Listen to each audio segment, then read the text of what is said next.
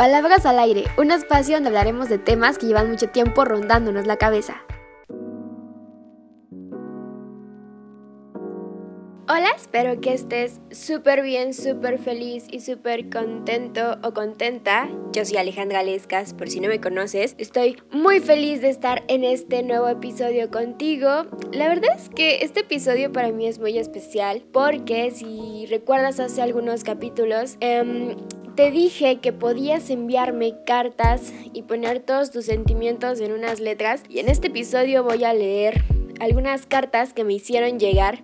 Personas que han abrazado bien bonito el podcast, personas que, que tienen algo que decir y espero que estas palabras y estas letras también te ayuden a ti a que puedas canalizar todo aquello que sientes y recuerda que me puedes seguir enviando tus cartas por mis redes sociales o al correo del podcast.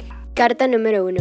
Ahora que estoy bien, ahora que veo las cosas desde otra perspectiva, de una forma más madura, ahora que ya no dan vueltas en mi cabeza las cosas que sucedieron, ahora que veo todo con claridad puedo decir que fuiste muy egoísta. Y sí lo sabías, y en lugar de enfrentarlo, huiste.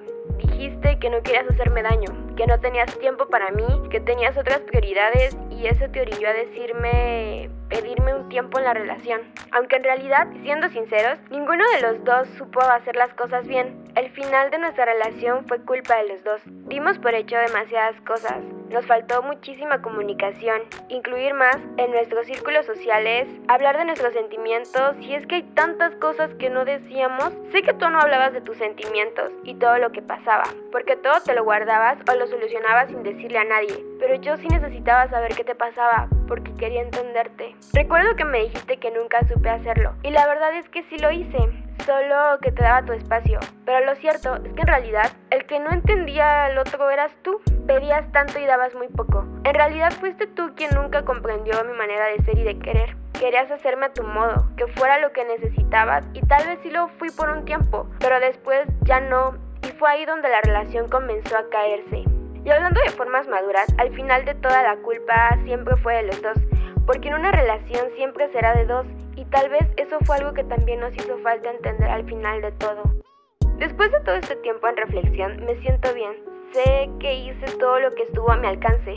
Di todo de mí para poder solucionar las cosas. Quise enfrentarlo, decía lo que sentía y aunque al final nada de eso funcionó, aprendí de todo lo que pasó. Sé que en verdad te amé y siempre te tendré presente porque también aprendí mucho de ti y me siento muy feliz por lo que vivimos, pasamos y fuimos. Espero que ahora después de todo te encuentres muy bien, que sigas tu camino, cumplas tus metas y si algún día la vida nos vuelve a juntar podemos reírnos, contarnos nuestros logros y sentirnos orgullosos el uno del otro.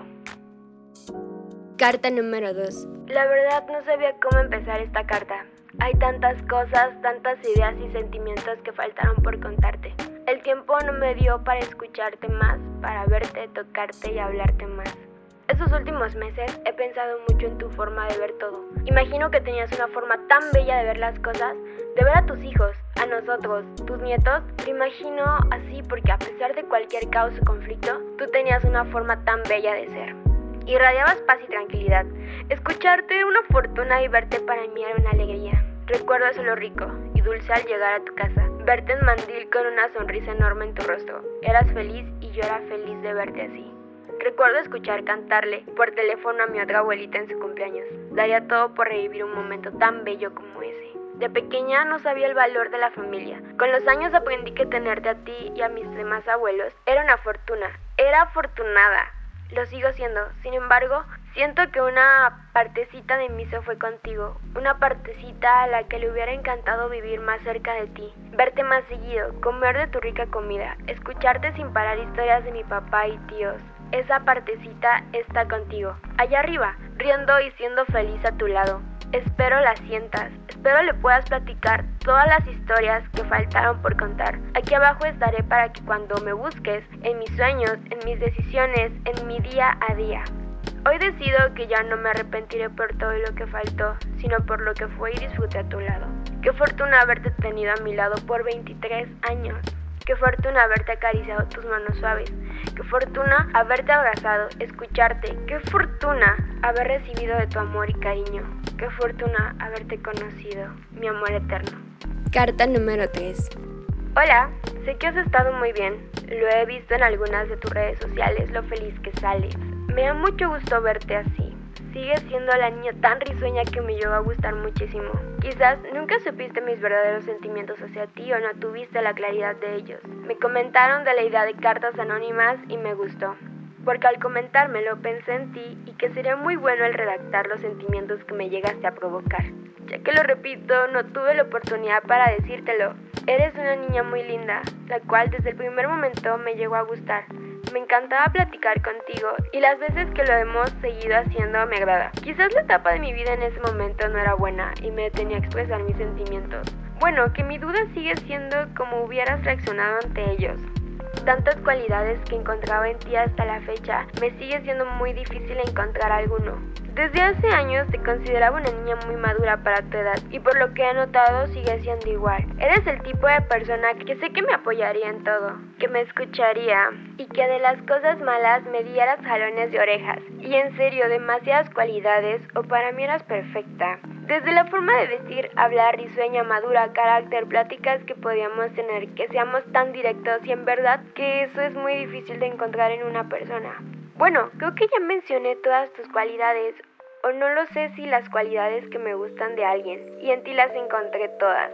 Muchas veces me imaginé el cómo hubiera sido una relación a tu lado. Estoy casi seguro que hubiera sido de lo mejor. Obvio, con altas y bajas. Pero la madurez nos iba a ayudar en todo. Somos tan claros, directos y no nos gusta el romanticismo. Yo no te podría decir que en otra vida nos espera a nosotros, porque si no es en esta, no lo será. Y duele el saber eso. Pero bueno, me da mucho gusto que estés bien. Si hubiera sabido que era la última vez que nos veríamos, te hubiera dicho todo lo escrito en esta carta. Te mando un abrazo y sigue cuidándote mucho. Sé que si escucharás este podcast, ni aún así tendrás idea que es para ti, pero bueno, de eso se trata. Ojalá algún día volvamos a coincidir en persona y tengamos una buena charla. Te quiero, niña del vestido de cuadros blancos y negros.